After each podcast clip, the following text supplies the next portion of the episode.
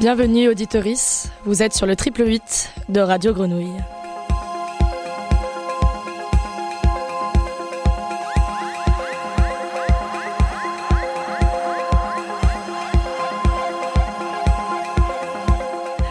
C'est Léna en studio, à la réalisation notre cher Gilou, et à mes côtés le photoreporter indépendant Anthony Mikalev. Bonjour Anthony. Bonjour Léna.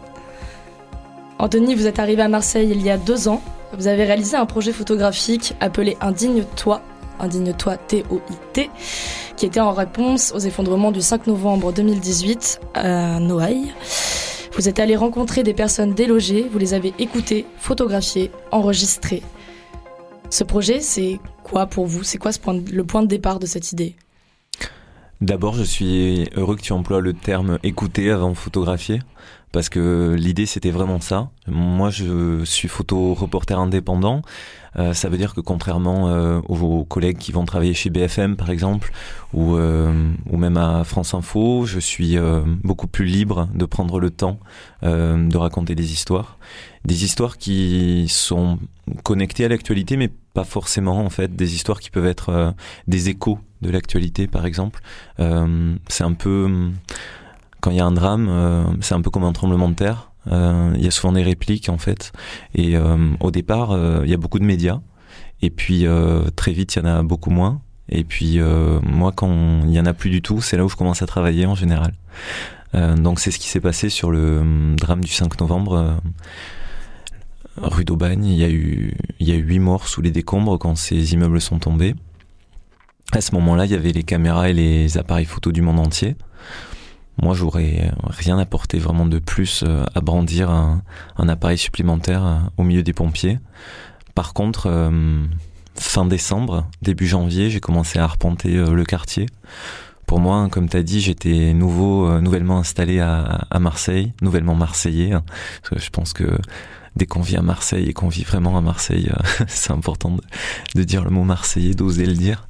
Et euh, pour moi, ça a été une manière de, découvrir euh, ce quartier, même si c'était dans des conditions difficiles, et de pousser les portes des immeubles, de rencontrer des gens et d'aller voir derrière la carte postale de l'office de tourisme des Bouches-du-Rhône, derrière les images de Calanque, derrière les images d'Épices, derrière les images du Vieux-Port, ce qu'il pouvait y avoir et en l'occurrence, à ce moment-là, ce qu'il y avait euh, fin décembre 2018, début janvier 2019, c'était des pompiers et des services municipaux qui évacuaient des dizaines de personnes par semaine dans des conditions, euh, je dirais, des conditions dont l'urgence provoquait la violence en fait. Parce que perdre son chez soi, c'est jamais agréable, mais le perdre en 25 minutes sans avoir été prévenu et en, en ne sachant pas quoi emporter, en ne sachant pas forcément où aller, et surtout sans savoir, euh, sans avoir de date de retour, en ignorant en fait euh, la durée du possible et la durée de la disparition, parce que ces gens, ils ont quitté leur quartier parce qu'en réalité, euh, ils ont été évacués leur immeuble parce que leur, leur immeuble a été classé euh, euh, bâtiment euh, à risque, en fait. Et, et du coup, on les évacuait entre guillemets pour leur bien. Alors, c'est vrai que dans la panique générale et après les effondrements il n'y avait pas forcément euh, de temps ou de ou d'ambiance apaisée pour faire des examens d'immeubles approfondis. Donc euh, c'est vrai qu'il y a eu beaucoup beaucoup beaucoup euh, d'experts qui sont passés et qui ont qui ont classé les bâtiments en risque immédiat pour aussi peut-être ne pas endosser une responsabilité qui était trop grave pour eux. et puis du coup, bah, les gens étaient évacués quelques jours plus tard. On les envoyait dans des hôtels pour l'écrasante majorité. Euh, il y a eu des exceptions, hein, mais euh, pour l'écrasante majorité, on les, a, on les a envoyés dans des hôtels. Et, et à partir de là, en fait, commençait un espèce de no man's land que moi j'ai voulu raconter. Euh, parce que je trouvais intéressant de raconter justement cette disparition. Et ça, tu l'as fait de manière totalement indépendante, du coup Ouais, je l'ai fait de manière volontaire, indépendante, sans savoir trop où ça allait me mener. Euh, mon ADN, c'est la presse. Moi, je travaille donc pour euh, bah, les journaux nationaux et les magazines nationaux et internationaux aussi parfois. Et mon idée, c'était de bâtir un reportage comme je fais souvent et de le proposer une fois qu'il serait terminé euh, aux titres avec lesquels je travaille. je fais souvent ça. Hein. C'est, vraiment ma, ma, manière de procéder depuis quelques années. j'aime bien travailler sur le temps long. Je pense que c'est vraiment comme ça qu'on peut raconter l'être humain. Avant, je bossais en télévision en fait pour pour faire une petite parenthèse. Et puis en télévision, tu as un ou deux jours pour tourner. Donc du coup, tu as la prétention de raconter les gens alors que tu as passé deux jours avec eux. Ça peut être deux journées magnifiques, hein, je dis pas, et et le sujet peut être très beau, mais c'est vrai qu'il n'y a pas trop de place pour la nuance. Euh, en tout cas moi avec les émissions auxquelles j'avais accès. Depuis que je travaille en presse euh, écrite en photo un peu en texte euh, j'ai plus de, capacité à installer une histoire. Moi ce qui m'intéresse avant même de parler de photo et de et de texte c'est l'histoire. C'est-à-dire ne pas enfermer les gens sous entrée de caractère ou, juste sur un drame. Parce que là par exemple on parle de personnes délogées. On dit les délogés. Qui sont au nombre de 4500 maintenant. C'est très dur de, de, donner un chiffre, mais effectivement, on est, on est, sur, on est sur cet ordre d'idées. Euh, il y a encore des, des, des délogements aujourd'hui, hein, beaucoup moins qu'avant, mais il y en a encore. La, la mairie précédente avait commencé à donner les chiffres au début et puis elle a très vite arrêté. En réalité, ces gens, pour la plupart, ils, ils, ont disparu. Donc, par définition, en termes journalistiques, savoir où ils étaient, combien ils étaient, ce qu'ils vivaient, et en termes photographiques, puisque moi je suis photoreporter, savoir euh, comment les photographier, puisqu'on savait pas où ils étaient, c'est un double challenge. Euh, et d'ailleurs, tu as un procédé qui est aussi euh, double, c'est-à-dire que tu prends en photo euh, les personnes en portrait, donc des délogés, mais tu les enregistres aussi. Donc c'est un projet qui est autant visuel que sonore. D'ailleurs, en fait, dans l'exposition Indigne-toi, il y a un QR code qui accompagne les photos. donc le QR code, c'est quelque chose qu'on peut scanner avec son téléphone grâce à une application et qui permet en fait d'écouter un témoignage. par exemple, le témoignage de Leila. La rue d'Aubagne, elle est pourrie. Elle est pourrie. Elle est pourrie. Elle me dégoûte. Quand je fais le tour de Marseille, c'est pour éviter la rue d'Aubagne. Parce que la rue d'Aubagne, elle me rend folle, la rue d'Aubagne. Je me bourre de cachets pour essayer de me calmer. Eh bien, apparemment, apparemment, je suis debout depuis 2 heures du matin. Hein. On a l'impression. Et je dors à, minuit. Hein. Je prends mes comprimés pour dormir. Eh bien, non, je dors pas. Parce que le cerveau, il gamberge. Eh oui, la jeune fille, le dimanche soir, le, le, le 4 au soir, elle est allée chez ses parents. La dame, le matin, elle accompagne sa petite à l'école. Le monsieur, il va à l'agence immobilière, il dit il y a un problème avant d'aller travailler. Mais non. Et après, deux minutes après, boum. Mais ça, on le savait, ça. Leïla, à la fin de l'enregistrement, a dit on le savait, ça. Euh, elle savait quoi? Ben, Leïla, elle savait ce que, ce que tout le monde savait.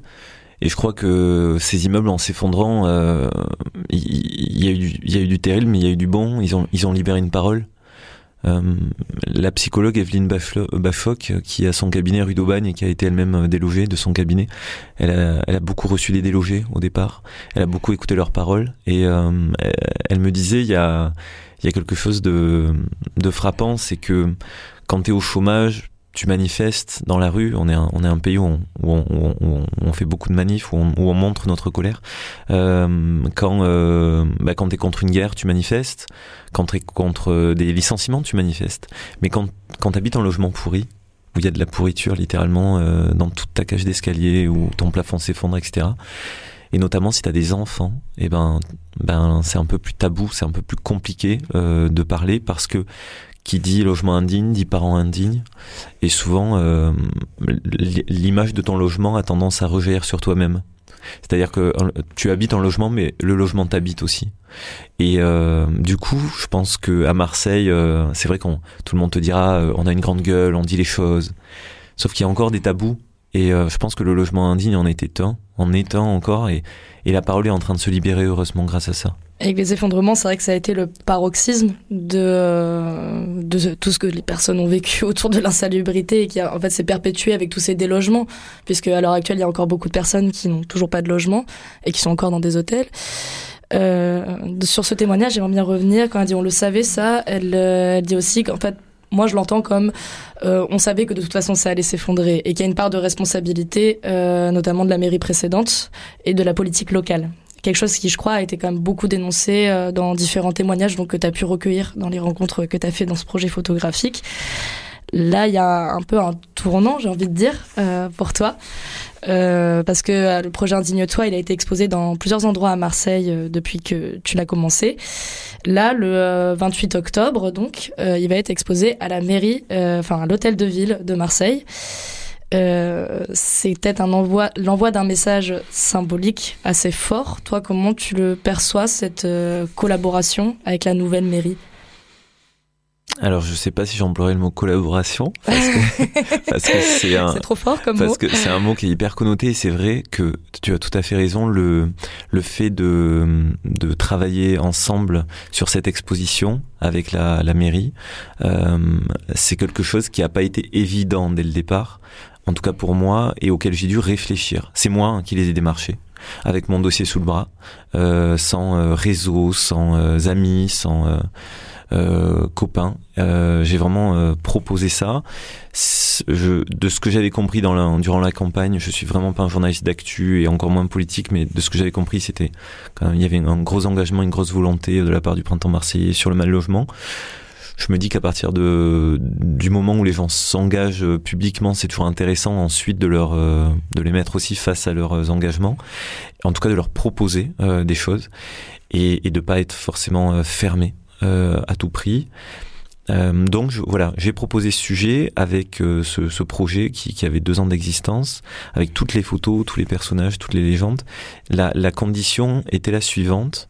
Euh, moi, j'ai dit deux choses. J'ai dit, petit 1, euh, ça sera pas un projet que vous allez récupérer pour faire de la communication politique, au sens de la politique politicienne.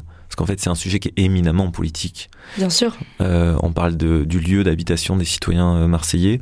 On parle de la manière dont on habite les quartiers, du futur des quartiers, de la sociologie des quartiers, qui, qui habite où et qui pourra habiter où demain. Et on parle aussi de la gestion du drame qui a eu lieu, en fait, avec les effondrements euh, du 5 novembre. Exactement. On parle du, du, du, respect des gens, de nos concitoyens et, et de la dignité euh, voilà, des hommes.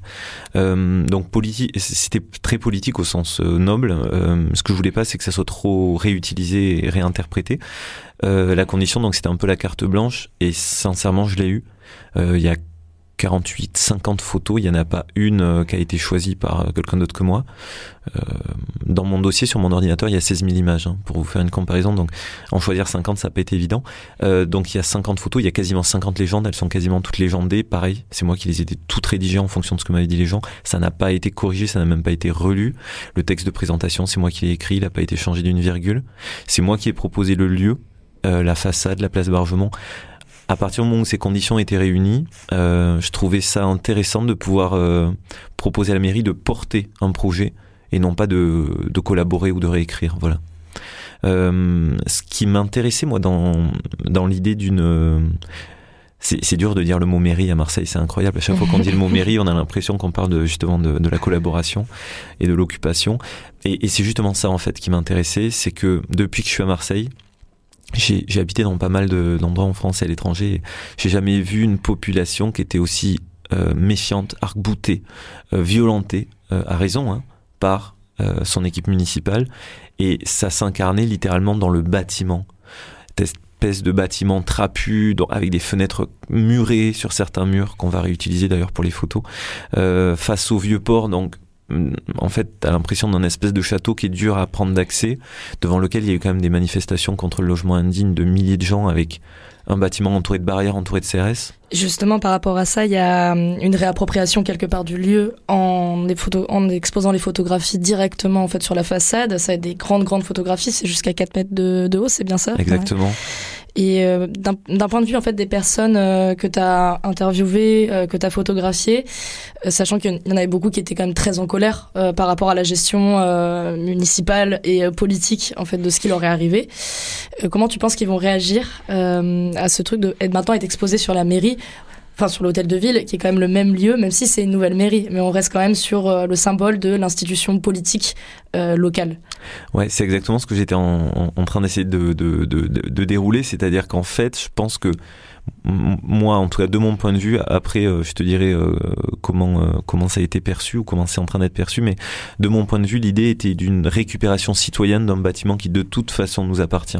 Ça doit pas, on doit pas abandonner la politique aux élus. Et je pense qu'à Marseille, très longtemps, tu disais responsabilité de la mairie. Moi, c'est un discours que j'ai entendu et que j'ai et que j'ai et que j'ai vu de mes yeux, évidemment, grande responsabilité de la mairie dans cette ville sur les drames et sur l'abandon de certains quartiers populaires, mais grande responsabilité, pardon de le dire, des habitants et des, et des Marseillais qui euh, se sont pour beaucoup, malheureusement, et en tout cas qu'on a incité à se désintéresser et à, lâcher prise sur la chose publique. Et c'est vrai qu'au bout d'un moment, quand, plus personne euh, ne vous tend la main et, et, ne vous traduit les choses ou ne vous invite, tout simplement, ben c'est vrai, et que vous vous sentez abandonné en tant que citoyen, en tant que, j'imagine pour les petites entreprises c'était pareil, euh, et ben vous lâchez. Et je pense que Marseille a été longtemps abandonné euh, à ses dirigeants politiques. Ils ont fait un peu ce qu'ils voulaient, c'est-à-dire soit rien, soit des choses pas dans l'intérêt euh, typiquement euh, de la majorité du, des gens, parce que c'est ça hein, normalement qui doit guider l'action publique, c'est l'intérêt du plus grand nombre. Donc c'est pas clairement ça qui, c'est clairement pas ça qui s'est passé. Moi je pense que euh, si l'expo avait été dans une petite salle à l'intérieur de la mairie, ça aurait été différent. Là, on est vraiment sur des murs euh, d'un hôtel de ville de la deuxième ville de France qui supportent, qui soutiennent littéralement des portraits de 5 mètres de haut. Alors ouais, on ne sait pas en fait ce qu'ils vont faire concrètement euh, dans six mois ou dans un an. N'empêche que je trouve ça plus intéressant d'afficher ces gens que des décorations de Noël ou des posters, des posters de l'OM. Est-ce qu'on peut voir ça comme un premier pas euh, vers des actions plus concrètes? Parce que même si le symbolique il est hyper important, euh, il reste euh, on est dans l'attente de décisions politiques euh, directes par rapport à l'insalubrité et le mal logement à Marseille. Est-ce qu'on ouais, est qu'on peut voir ça comme un premier pas finalement? Parce que là, ils sont sur plusieurs plans moi, en ce moment. Moi, ce que je pense sincèrement, c'est que pour avoir euh, en avoir pas mal discuté avec les personnes élogées, c'est qu'il y a deux temps.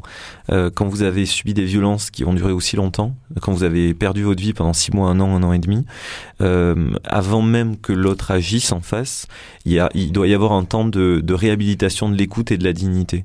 Et on peut pas répondre à une violence en immédiatement prenant la, prendre la parole, agir euh, lancer des décrets. Je pense que le premier temps, c'est de dire attendez, euh, il y a eu euh, une invisibilisation, il y a eu un dédain et un mépris qui a duré des années. Et, nous, en, premier lieu, ce qu'on voudrait faire, c'est regarder et entendre et arrêter de se boucher les oreilles.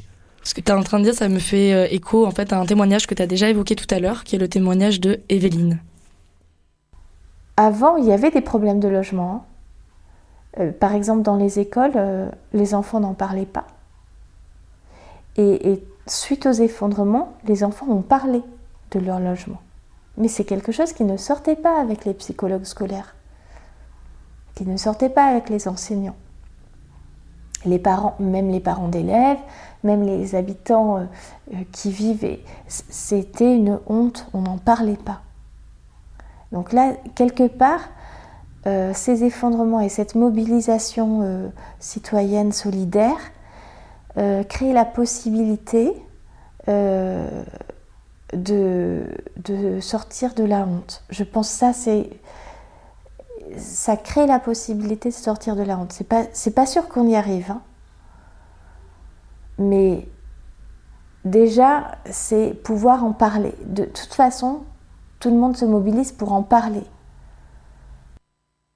Première chose, c'est. Euh, on considérer que c'est l'ouverture d'un dialogue entre euh, autant l'institution que le public, que les personnes concernées, cette exposition. L'autre chose, euh, Evelyne, elle, relève la question de la honte. Toi, qu'est-ce que tu as ressenti euh, en interviewant toutes ces personnes et en les rencontrant, en les photographiant sur cette question-là? Sortir de la honte. J'ai ressenti euh, quand j'ai commencé ce projet, je, je me suis dit euh, les gens viennent d'être virés de chez eux, euh, même si je les retrouve et c'était pas évident du tout de les retrouver dans les hôtels, même si je les retrouve, ils voudront pas euh, être photographiés. et puis c'est souvent hein, qu'on a ce sentiment. quand j'avais passé six mois dans un commissariat, je m'étais dit ça aussi, ils voudront pas. j'avais fait deux ans d'immersion avec les jeunes militants du Front National, pareil ouais, je vais toujours faire des trucs un peu bizarres et un peu compliqués, mais en fait, ça m'intéresse d'aller dans des publics que je ne connais pas et que je ne comprends pas spontanément, euh, des choses que je ne vis pas moi-même. Et là, c'est vrai que moi, j'ai jamais eu de problème de logement. Hum, donc je me, faisais cette réflexion, je me disais mais même si tu les retrouves, ils voudront pas. Et en fait, à ma grande surprise, la plus grande partie du boulot, ça a été de les retrouver. Mais une fois que je, les ai retrouvés, ben, euh, les, gens étaient hyper partants et, même demandeurs de parler et, de montrer ce qui se passait. Parce que je pense que sincèrement, cette invisibilisation, cette disparition, fait de partir dans un hôtel très loin, perdre ton quartier, tes commerçants, l'école de tes enfants, etc. C'est presque aussi violent que le fait lui-même euh, qu'on ferme ton immeuble. Et c'est pour ça que on parle de, dialogue avec la mairie euh, et, d'action. Mais encore une fois, euh, tu me demandais comment les personnes que j'ai photographiées vont réagir à cette exposition. Je pense que ben ils sont ils sont 40 hein, ou 30 dans l'expo donc chacun aura son ressenti mais à chaque fois qu'on a fait une exposition de indigne-toi sur ce sujet et ça se passait beaucoup plus à l'intérieur déjà que à l'extérieur j'ai des gens qui, m'ont parlé de l'expo une semaine après en me disant au fait quand je suis venu, voilà, voilà ce que j'ai ressenti. donc c'est, ça bouillonne hein, à l'intérieur. Tu réactives beaucoup de choses, et, en fait, dans les choses qu'on réactive, je crois sincèrement, et c'est pour ça que je le fais, hein, c'est pour ça que je le fais à cet endroit, à la vertu thérapeutique euh, de l'image, mais aussi de l'image qui libère la parole. Tu parlais de la honte. Pour moi, il n'y a rien de plus important que le langage. C'est paradoxal hein, du point de vue d'un photographe, mais je pense que l'image peut aider à libérer la parole. Et d'ailleurs, sur le site indigne-toi.com, quand tu arrives sur la page de garde, il y a que deux boutons. Il y a un bouton pour regarder et entendre les portraits, et l'autre bouton, c'est écrivez-nous. Voilà, donc si effectivement il y a des gens qui nous écoutent, qui sont dans une situation de mal logement et qui ont envie de témoigner, de raconter, euh, bah, qu'ils n'hésitent pas à, me contacter parce que vraiment moi j'ai envie que ce projet continue et qu'il permette d'ouvrir des portes comme ça. Le, en fait le mal logement c'est pas juste l'affaire des personnes mal logées. Le, le problème du mal logement ça crée des immeubles qui finissent par s'effondrer, ça concerne tout le monde sincèrement, ça concerne toute la ville. Et euh, en termes de retour, parce que ce projet il a commencé il y a déjà deux ans, euh, tu as récupéré beaucoup, beaucoup de témoignages. Euh, là, les personnes qui ont pu aller à l'exposition, elles ont pris comment le fait de justement être euh, exposées à la vue de tous et euh, le retour aussi du public et de personnes pas forcément concernées par le délogement et l'insalubrité aussi. Comment ils l'ont vécu, enfin les retours toi que tu as eu alors je pense que j'aurai les, les, vrais retours euh, mercredi soir au moment du, de l'ouverture de l'expo euh, et sûrement dans les jours qui vont suivre parce que je pense qu'il y a des personnes qui vont pas pouvoir venir mercredi soir, ça va être trop pour pour elles qui est du monde, elles vont venir à leur rythme durant la journée. C'est l'avantage d'avoir une expo qui est extérieure. Mais j'ai quand même rappelé tout le monde, voilà par euh, par éthique, hein, par correction, euh, pour expliquer le projet. Sur les, je crois, 40 personnes que j'ai, il y en a deux qui ont changé de numéro, donc bah, c'est les deux que j'ai pas pu avoir, mais sinon quasiment tout le monde a été rappelé. Et euh, je crois que les, il y avait deux types de réactions. Il y a les gens qui spontanément ont dit waouh, la façade de la mairie, c'est génial, on va s'afficher littéralement. C'est-à-dire que ce qui était vécu comme un secret, comme une honte, un peu euh, comme un comme un drame personnel dont personne euh, auquel personne ne s'intéressait, ben c'est comme si tu leur avais dit vous faites la couverture du Monde ou de Libération demain. C'est-à-dire il y a un côté voilà on est là quoi et on est reconnu. Notre drame est reconnu, notre histoire est reconnue. Tu sais un peu comme les gens qui perdent un proche et qui se battent ils le, savent vraiment hein, que la personne est, plus là, mais, ils se battent par exemple pour, pour récupérer une trace, ils se battent pour que le, nom de cette personne soit réhabilité. Là, on est vraiment dans la reconstruction personnelle et je crois que ça aide. Et l'autre type de réaction, c'est des gens qui étaient beaucoup plus interpellés par le mot mairie quand je les ai appelés, mais qui m'ont dit, écoute, euh, en fait, si c'est toi qui le gères, le projet, vu que depuis le départ, dans l'interview, dans les photos, dans ton rapport avec nous, euh, je voyais souvent les gens plusieurs fois hein, sur la durée. Euh, dans les premières expos que tu as faites, vu que ça a toujours été dans le respect et dans la dignité, ben, on te fait confiance. Donc ça, ça fait plaisir aussi. Et euh, en termes de reconnaissance, quelque chose aussi de spécial qui se déroule donc mercredi le 28 octobre à 18h, il y a Madame Rubirola qui va se déplacer pour venir faire un discours. C'était à, l'initiative de la mairie ou c'est et alors oui, ça c'est le choix de la mairie. Euh, je, je, de ce que je comprends, j'imaginais pas. Enfin, j'ai du mal à imaginer que que Madame la maire ne, ne, ne soit pas venue et n'ait pas dit un mot.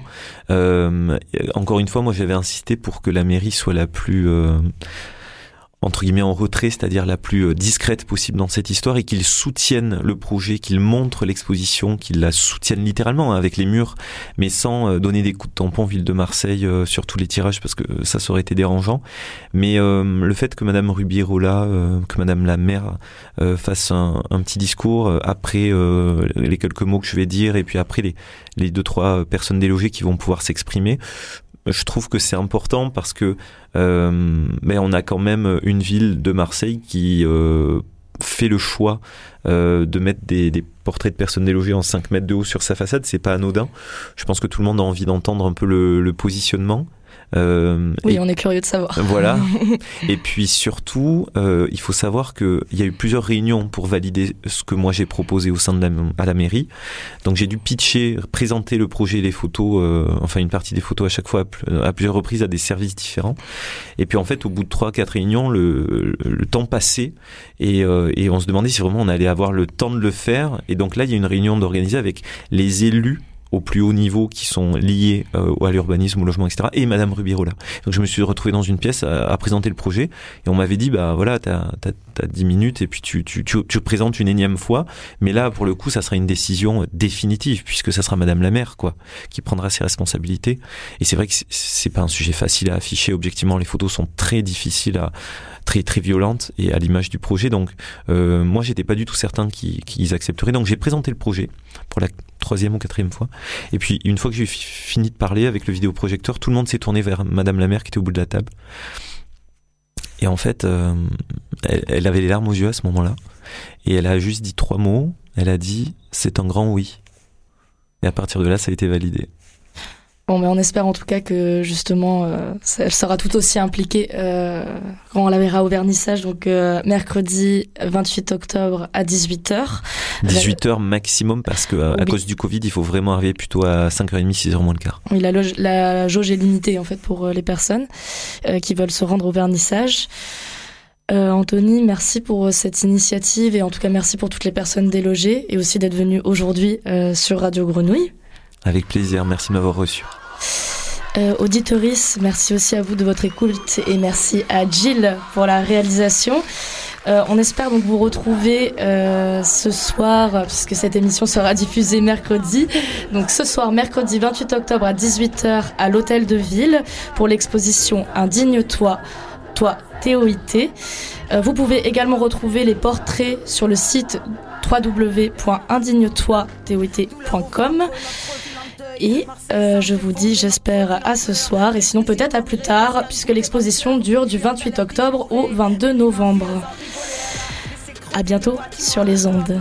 C'est le centre de ses habitants. Projet Euromètre, politique d'aménagement par la force. Demande à la sol et âme pourquoi les murs et les lacrymos? Les toits des écoles s'écroulent, donne, donne l'alerte 22 millions d'euros pour détruire la plaine Noailles En toute la ville répond à l'appel CRS centaines comme sentence Comme Marseille en colère, marche unie, marche ensemble Les fissures s'aggravent, ouais je rejoins le ralliement Capital de la rupture quand même les bâtiments craquent. Nous sommes tous les enfants